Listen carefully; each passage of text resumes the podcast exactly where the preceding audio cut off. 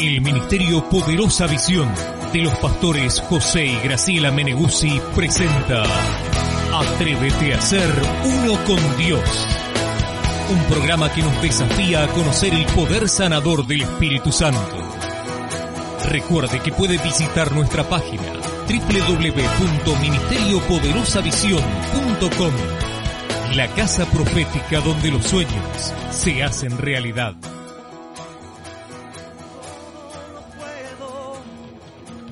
Todo, es posible y la fuerza tú me das. Nada es imposible, por ti los ojos se abren, cadenas son rotas y yo viviré por fe nada es imposible.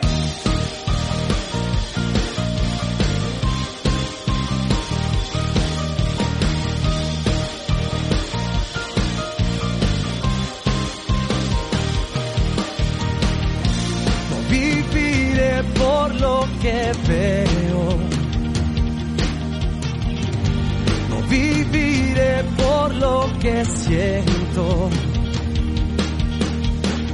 yo sé que aquí conmigo estás. Yo sé que tú eres grande.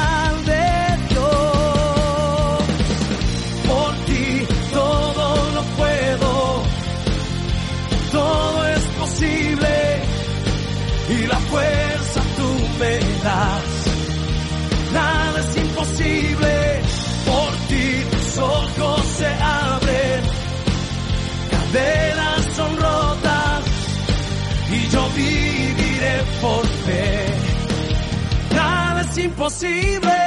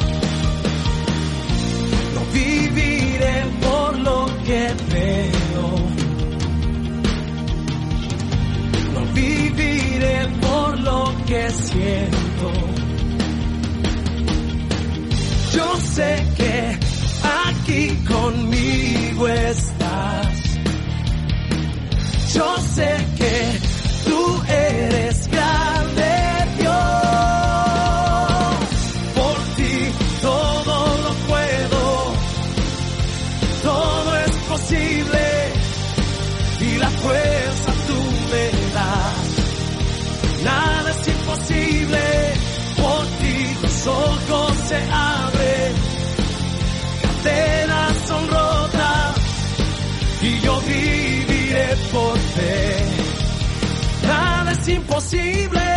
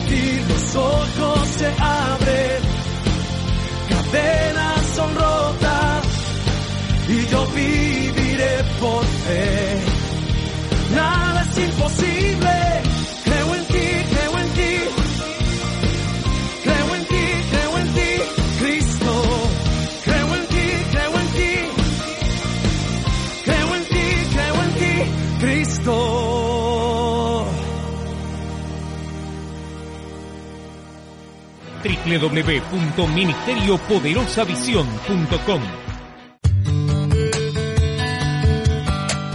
El Ministerio Poderosa Visión se complace en presentar una palabra fresca y poderosa de parte de Dios para su vida. La profeta Graciela Meneguzzi, escritora y conferencista internacional, nos trae una revelación del cielo para cambiar nuestro destino y de esa manera bendecir a nuestra nación. Preparémonos para escuchar lo que Dios nos quiere enseñar en esta hora quiero hablar acerca de la buena batalla, de hacer la buena batalla.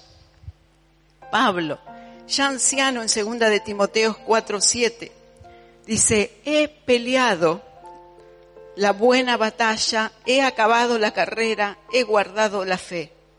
Segunda de Timoteo 4:7. He peleado la buena batalla.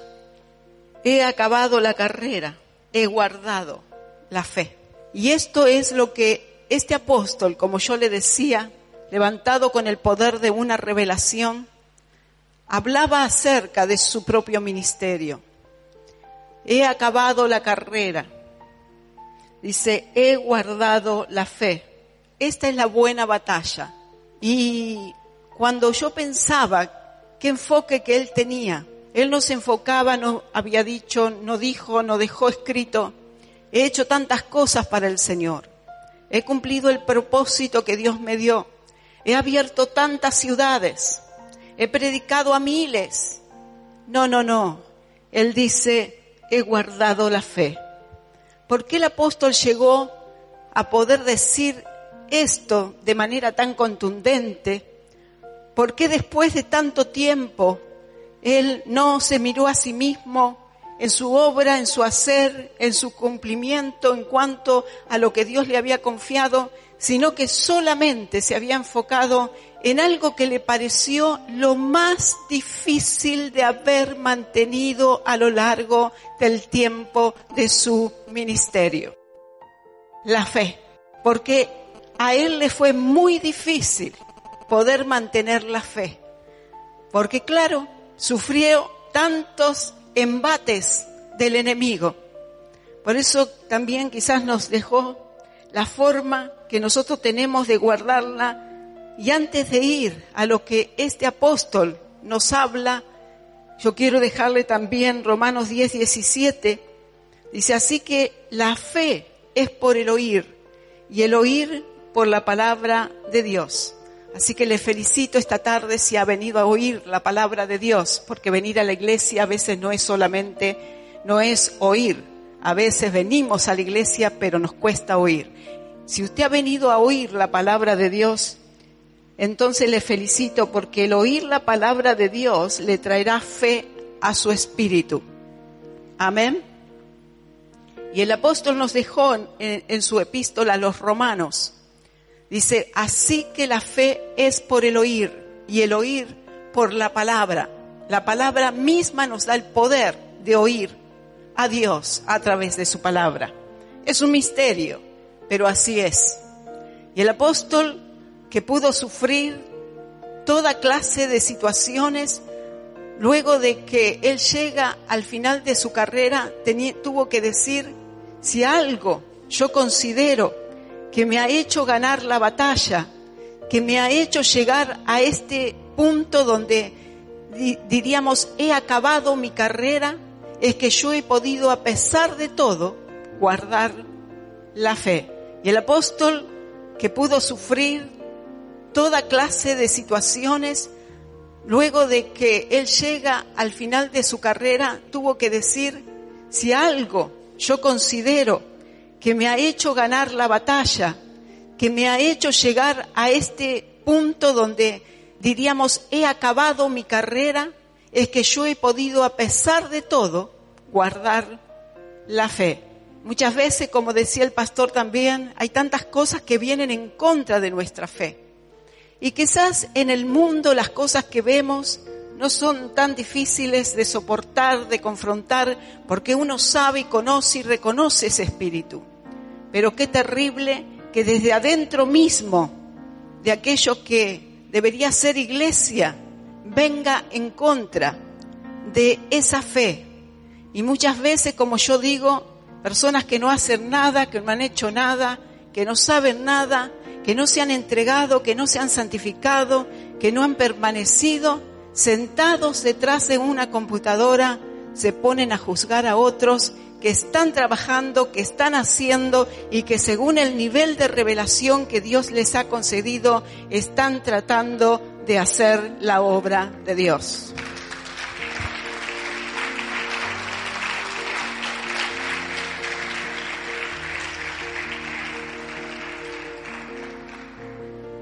Dice el apóstol Pablo también que debemos dejar el pecado, pero yo quiero hablar, diríamos, de esta epístola, este libro, Hebreos, que no se sabe de quién es. Algunos dicen de Pablo, otros de Apolos, pero en realidad es anónimo.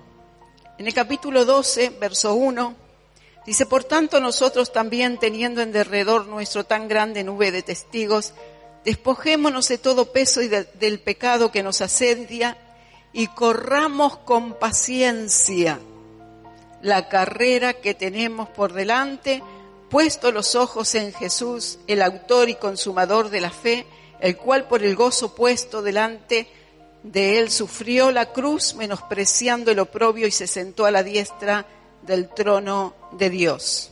¿Por qué dice aquí el autor de Hebreos corramos con paciencia. Cuando hablamos de carrera, realmente uno piensa que se echa a correr y tiene que correr más rápido que cualquiera para poder ganar. Pero en realidad cuando hablamos de la carrera de la fe, la cosa no es tan así. Muchas veces tenemos que utilizar la paciencia, tenemos que soportar cosas, tenemos que aceptar a veces la injusticia, tenemos que disimular el pecado y aún los ataques que se nos hagan, porque nuestra carrera tiene que ver con guardar la fe. Y como nuestro ejemplo esta noche es el apóstol Pablo, yo le quiero hablar acerca de lo que él tuvo que atravesar acerca de esta carrera que le costó mantener, porque justamente él estaba en el frente de batalla. Y cuando uno está al frente de la guerra, justamente es aquel punto donde todo va a venir. Y si usted abrazó la fe en Cristo, abrazó esa confianza en el caminar con el Señor, seguramente va a tener que atravesar por ciertas cosas. Y como a veces me dicen, si fuera aquello que me ataca de afuera, no tendría ningún problema. Pero como es de adentro, es como me duele, es lo que me lastima, es lo que me debilita. Es aquella persona que yo confiaba, es esa persona que de pronto es una persona que abraza otra doctrina, abraza otra filosofía, es que piensa diferente, es que cambia la visión y entonces es como que nos hace tambalear en nuestra fe.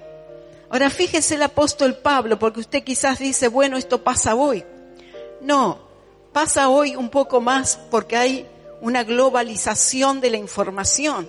Pasa hoy un poco más porque hay más poder en aquello que es lo bueno, pero también en lo que es lo malo.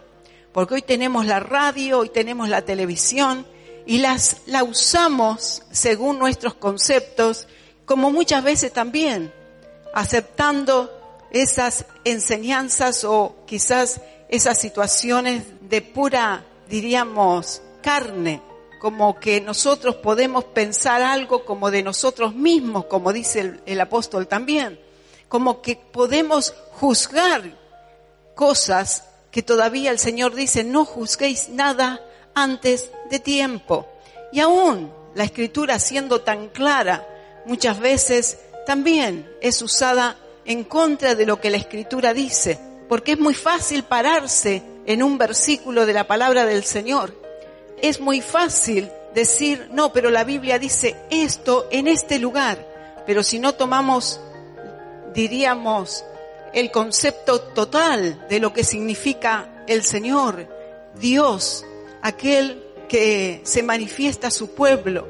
Yo estoy leyendo un libro que se llama Los, Los Hebreos, un libro de una persona que es teóloga de hace casi 100 años, con estudios, con conocimiento de los idiomas originales de la Biblia, hablando acerca de todo aquello que tiene que ver con el concepto de Dios y del manejo de Dios con su pueblo y también de cómo llegaron las escrituras a nuestras manos hoy.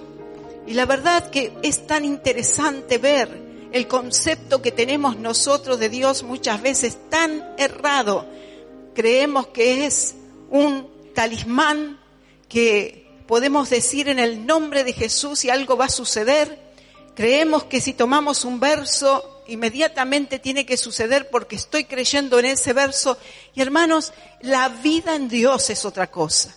El conocer a Dios es otra cosa. El caminar con Dios es otra cosa. Entender las escrituras en un concepto, diríamos, completo, global, en aquello que tiene que ver con la personalidad de Dios. Uno va conociendo a Dios cuando uno lee la escritura de cómo Dios se manejó con este, de cómo Dios hizo con el otro, y uno puede ir tomando conceptos como que Dios puede aún alterar su propia ley si así lo necesita hacer.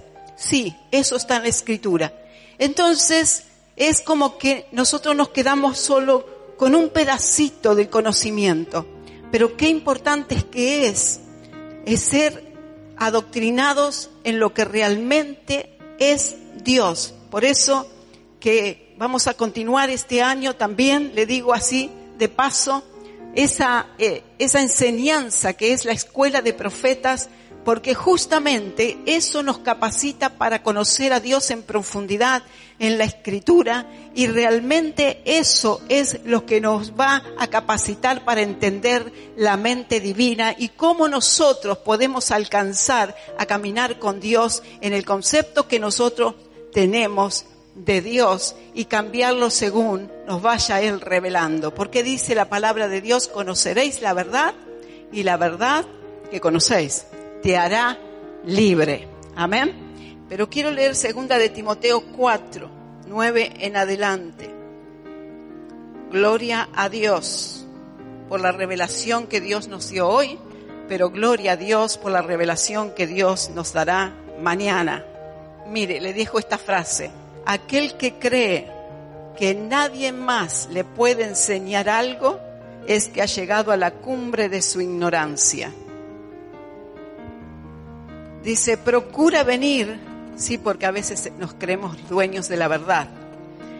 Dice, procura venir pronto a verme, le vuelvo a decir el verso, segunda de Timoteo 4, desde el verso 9. Dice, procura venir pronto a verme, dice, porque Demas me ha desamparado. Estoy hablando acerca del apóstol Pablo y de guardar la fe porque es la única manera de hacer la buena batalla. Amén. Dice, procura venir pronto a verme porque Demas me ha desamparado, amando este mundo y se ha ido a Tesalónica. Crescente fue a Galacia y Tito a Dalmacia. Solo Lucas está conmigo. Toma Marcos y tráele contigo porque me es útil para el ministerio. A Tíquico lo envía a Éfeso. Trae cuando vengas el capote que dejé en Troas en casa de Carpo y los libros, mayormente los pergaminos.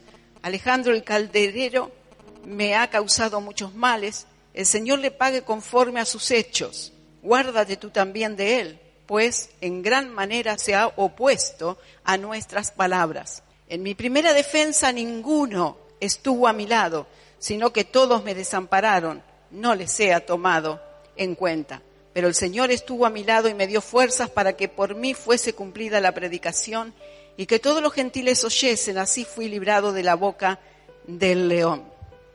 Como usted ve, él no pasó tiempos muy buenos. Él estaba siendo totalmente perseguido.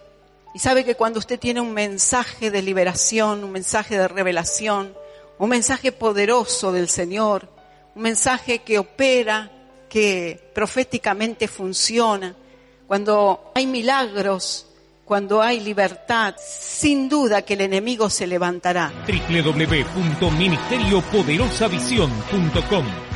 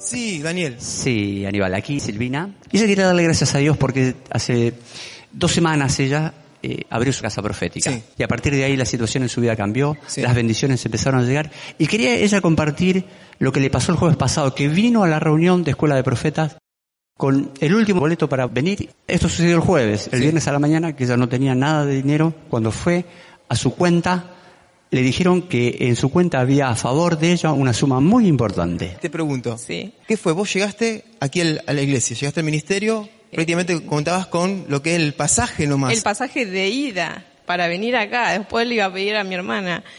Y bueno, a todo esto me, mi hermana me alcanza a mi casa y ella me, me pregunta a mí, ¿vos Silvi tenés plata? Sí, yo tengo, le dije. Y al otro día tengo que hacer un trámite y me dice, ¿vos sabías que en tu cuenta tenés tanto dinero? No lo podía creer. Viniste a la reunión de la Escuela de Profetas, creíste en el mensaje, creíste, Sí, sí. y te voy a, traer lo que tenía, lo sembraste para poder venir, y Dios te recompensó. Sí, así es. Gloria a Dios, gloria a Dios.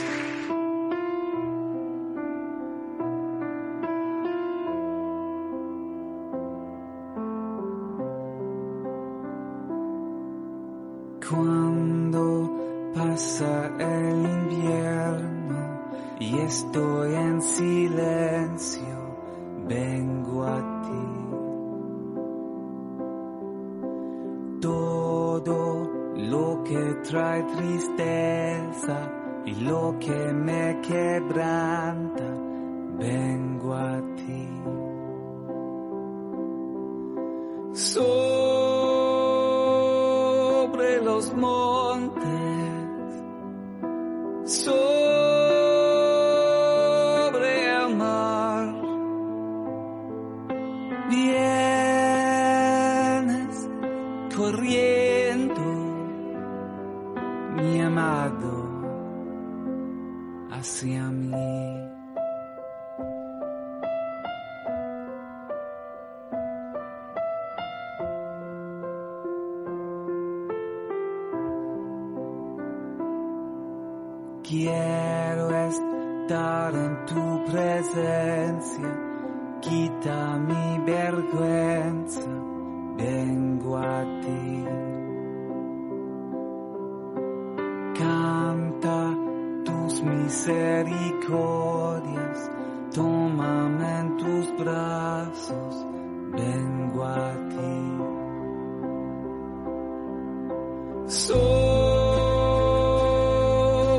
los montes,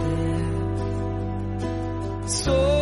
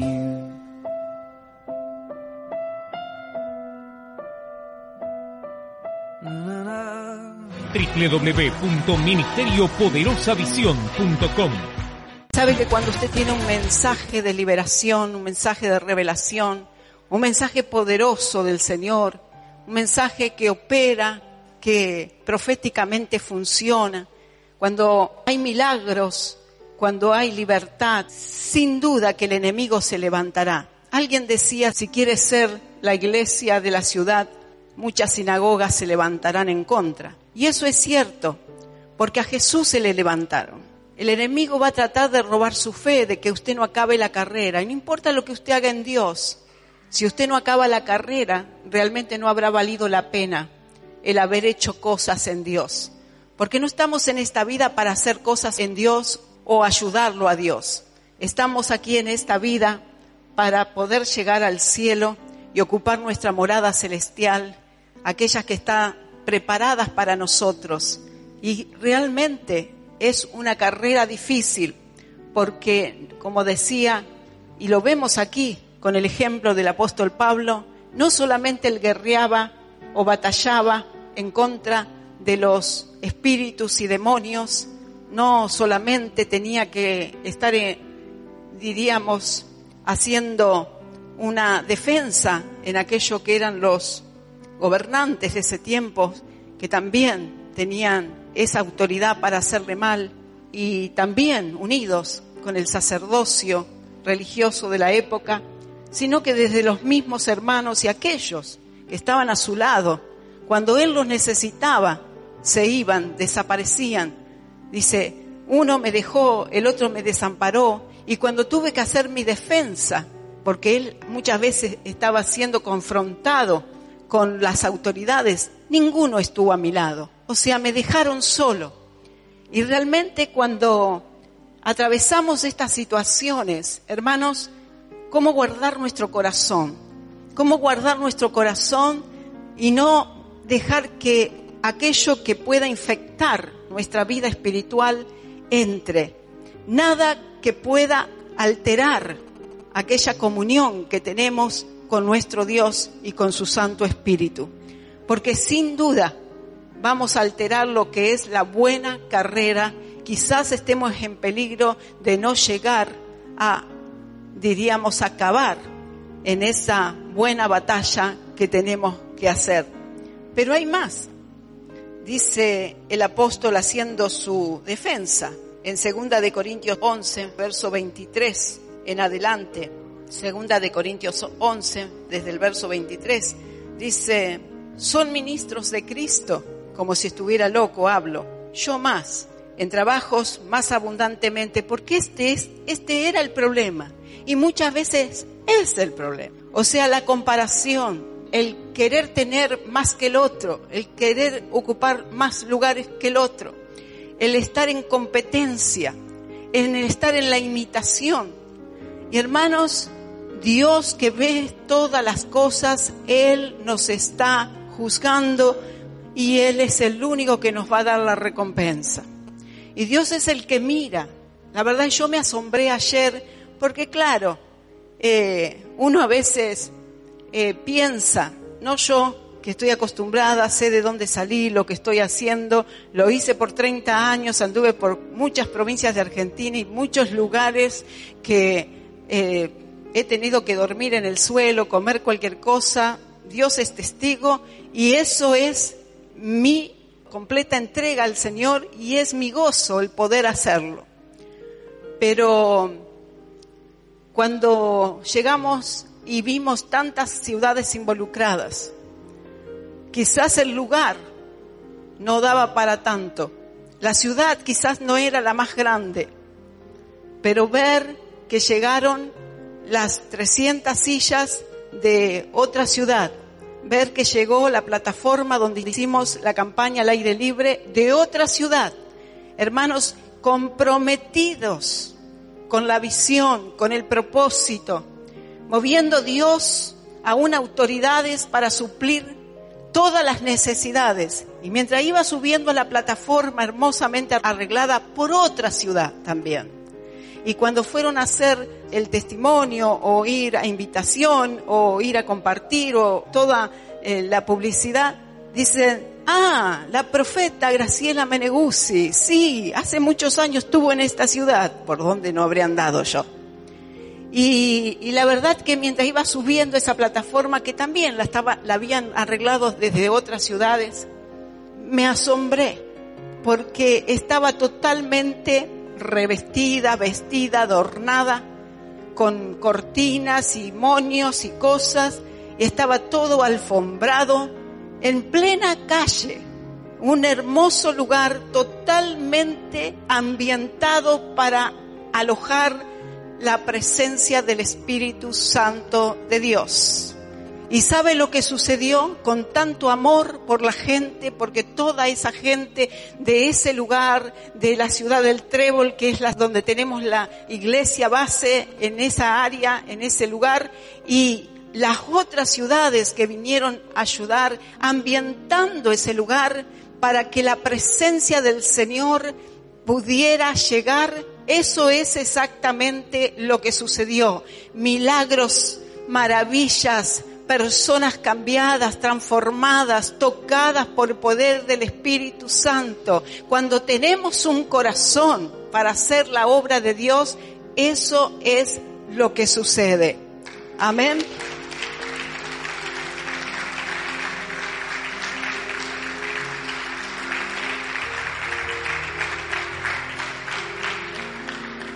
A veces queremos competir pero Dios conoce el corazón de cada alguien. Dice, ¿son ministros de Cristo? ¿Cuántos son ministros de Cristo aquí? Amén. Dice, como si estuviera loco hablo, yo más, en trabajos más abundantemente. Escuche esto, hablando de terminar la carrera de la fe por si está amedrentado por el enemigo, si está debilitado, si hay situaciones en su vida que parecen que no van a salir, si hay cosas que usted no ha podido revertir, si hay eh, apatía en su espíritu para buscar la presencia del Señor, si el Espíritu Santo no le habla como le hablaba, no le revelaba como le revelaba, si no está teniendo sueños de Dios, si no está alentando como una paloma vívida a su espíritu una palabra profética, una palabra que Dios le revela en su devocional, si el Espíritu Santo nos salta como ríos de agua de vida por su boca, tratando de orar como conviene porque dice que el Espíritu nos ayuda en nuestra debilidad. Yo muchas veces orando por la iglesia, por las necesidades, escucho la voz del Espíritu Santo orar y luego le tengo que decir al Señor, gracias amado Espíritu Santo, porque eres el único que me ayuda en mi debilidad. Porque cuando yo oro como yo creo, no estoy provocando ninguna diferencia, pero el Espíritu me ayuda a orar como conviene y el Espíritu Santo es el que provoca los milagros. Si usted no está sintiendo la energía divina fluir por su vida espiritual, por su mente espiritual, si los pensamientos son de muerte en vez de vida, si sus pensamientos son de necesidad, si sus pensamientos son de enfermedad, de escasez, o hay cosas que lo mantienen oprimido, mire, en el nombre de Jesús, que hoy usted pueda recibir esta palabra palabra de vida que dice el apóstol Pablo, he acabado mi carrera, he guardado mi fe. Y hermanos, la fe provoca milagros. Si su fe es verdadera, que aunque sea como un grano de mostaza, va a hacer ese milagro y va a provocar ese milagro que usted está necesitando esta tarde www.ministeriopoderosavisión.com Son ministros de Cristo, como si estuviera loco hablo yo más. En trabajos más abundante, en azotes sin número, en cárceles más, en peligros de muerte muchas veces. De los judíos cinco veces he recibido cuarenta azotes menos uno. Tres veces he sido azotado con varas, una vez apedreado, Tres veces he padecido naufragio. Una noche y un día he estado como náufrago en alta mar, en camino muchas veces, en peligro de ríos, peligro de ladrones, peligros de los de mi nación, peligros de los gentiles, peligros en la ciudad, peligros en el desierto, peligros en el mar, peligros entre falsos hermanos, en trabajo y fatiga, en muchos desvelos, en hambre y sed, en muchos ayunos, en frío y desnudez, y además de todas, de otras cosas, lo que sobre mí se agolpa cada día, la preocupación por todas las iglesias. Pero llegó un momento que después de atravesar todas estas situaciones que atravesó este varón de Dios, el apóstol Pablo, ya anciano pudo decir, he acabado mi carrera. Y no dijo, hice tantos milagros, salvé tanta gente, abrí y fundé iglesias en tantas ciudades, armé un consejo de ancianos. No dijo eso. Dijo, he guardado la fe, porque el diablo me la hizo a cuadros y los hermanos ayudaron demasiado. He guardado la fe, he guardado la fe. Guarde su fe de los gentiles, del mundo. Guarde la fe de las circunstancias, de los problemas naturales, circunstanciales de este mundo, que no tienen ningún valor. Que usted mañana Dios se olvidó de soplarle y estamos aquí diciendo, Juancito era bueno, Dios lo tenga en la paz, en su gloria. No se haga problema, no se haga problema. Disfrute lo que tiene hoy. Hoy es su día de salvación. Hoy es el día de su victoria. Créale a Dios. No se deje vencer por el espíritu que roba la fe. Porque yo me di cuenta que todo lo que pasó el apóstol Pablo era justamente todo lo que vino en contra de él. Era para que se llenara de bronca, de rencor, de resentimiento. Era para que él perdiera la unción. Era para que él, de alguna manera, rechazara el llamado de Dios al ministerio. Era para que él se pusiera perjuicioso en contra de otras personas o de otras, diríamos, organizaciones, aún gubernamentales. Era para que él dijera, bueno, basta, hasta aquí. Pero el apóstol Pablo dijo, no, pueden venir los naufragios, puede venir cuando haya abundancia o haya escasez, pueden venir aquellos azotes de una de otra manera, me pueden ocurrir cosas, pero si una cosa yo estoy enfocado, no es tanto en lo que hago, no es tanto en lo que realizo, porque Dios puede usar a cualquiera, en lo que yo realmente me he enfocado es en guardar mi fe, porque si no, nada hubiese valido la pena. Yo tengo que guardar mi fe porque quiero ver el rostro de Jesús. Y termino con esto. Cuando Dios me llama al ministerio en la segunda etapa, yo veo a Jesús y veo sus ojos. Yo no le puedo decir la tremenda experiencia que eso significa. Lo único que sí le puedo decir, como dice el autor de Hebreo, puesto los ojos en Jesús, el autor y el consumador de la fe. Lo único que yo le puedo decir es que si hay algo que realmente espero es volver a mirarme en esos ojos.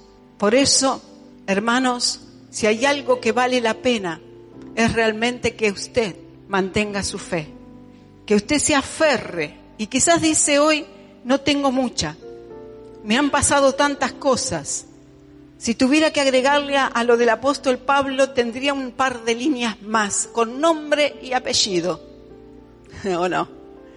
Pero hermanos, nada vale la pena que nosotros hagamos un paso al costado o atrás.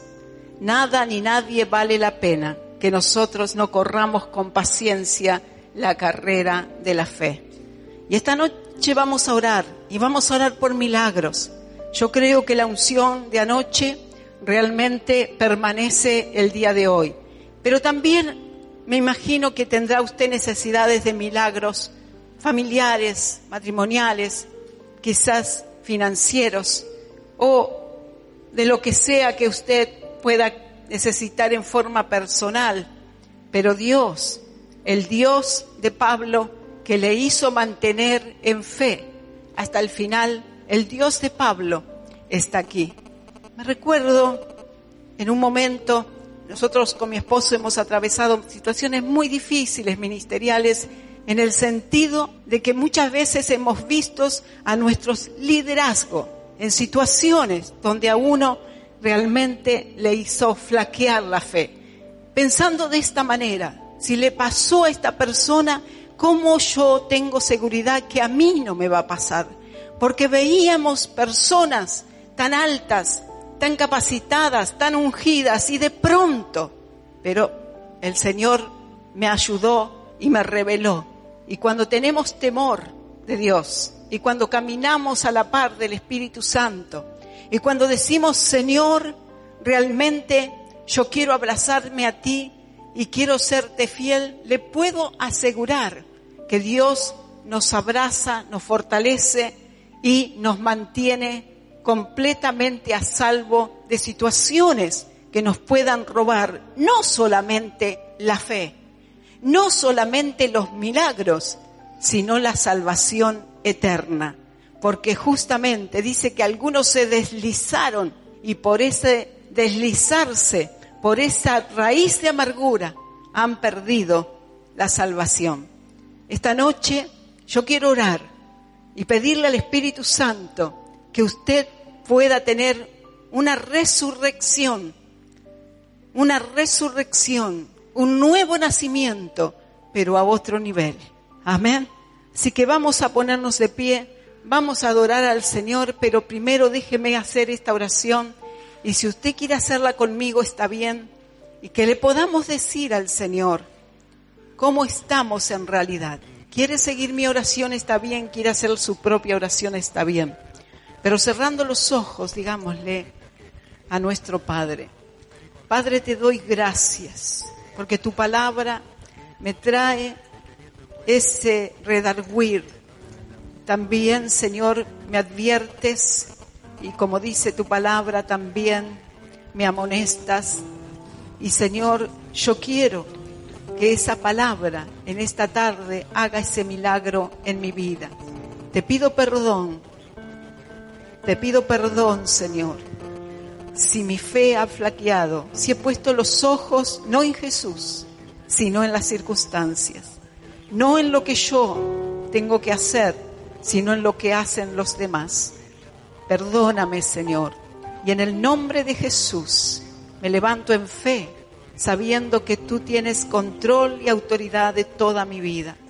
Y en esta noche hago pacto contigo de servirte, de seguirte, de caminar contigo en perfección, sabiendo que tú me ayudarás a culminar la carrera y guardar mi fe para alcanzar aquella morada celestial que has ido a preparar para mí. En el nombre de Jesús. Amén. Digamos amén y adoremos al Señor. Gracias por compartir este momento juntos. Recuerde que puede visitarnos en www.ministeriopoderosavision.com, la casa profética donde los sueños se hacen realidad.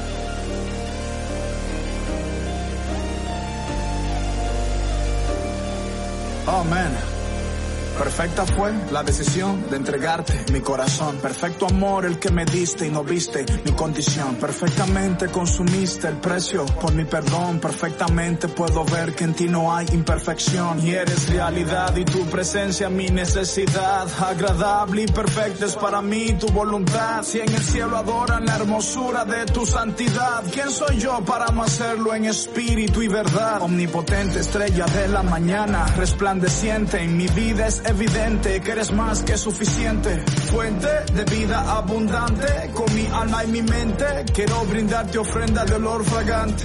No es emoción levantar mis manos y exaltarte, es la convicción, descubrí que nací para adorarte y servirte y no tienes que hacer nada pues ya lo hiciste. Solo permíteme postrarme y decirte que...